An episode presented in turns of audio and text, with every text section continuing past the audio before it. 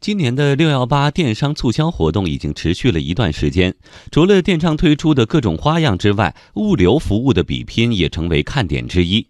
各类快递末端服务新物种层出不穷，不断刷新着用户体验。来听报道。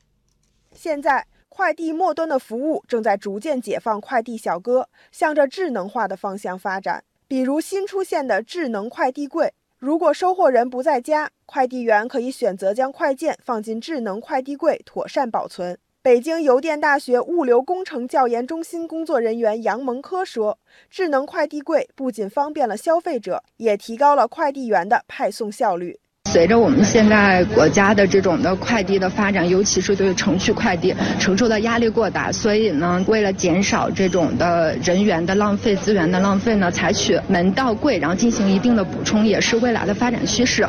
现如今，智能快递柜的功能越发强大了。菜鸟驿站此前推出了智能云柜，这款智能云柜具有冷藏保温功能，也就是说，您购买的生鲜类产品也能在快递柜中安然无恙。不过，在使用智能快递柜时，逾期取件的收费政策被不少消费者诟病，而这个问题如今也有了解决之道。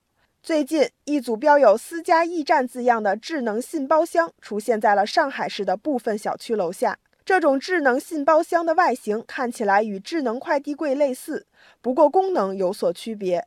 原来，智能信包箱是直接到户的。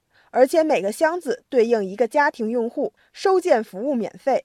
在快递智能化的热潮中，这几天京东的配送机器人也走上了北京的街头。这款机器人全身上下应用了自动驾驶、视觉识别等多种黑科技，能够看得懂红绿灯，做到红灯停，绿灯行。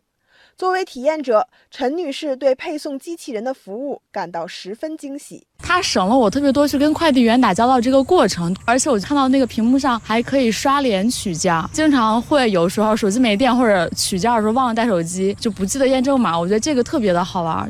本次投入使用的配送机器人最多配备了三十个取货箱。京东 X 事业部自动驾驶中心总经理杨晶介绍说，配送机器人除了具有道路识别等多种先进功能外，还节省了成本。先进性主要是体现在它对交通规则的遵守，通过它的感知能力，可以避免一些由于不规范的操作行为带来的一些交通事故。再一个呢，就是可以降低我们的配送的成本，同时呢，可以非常准确的把商品送到消费者手上。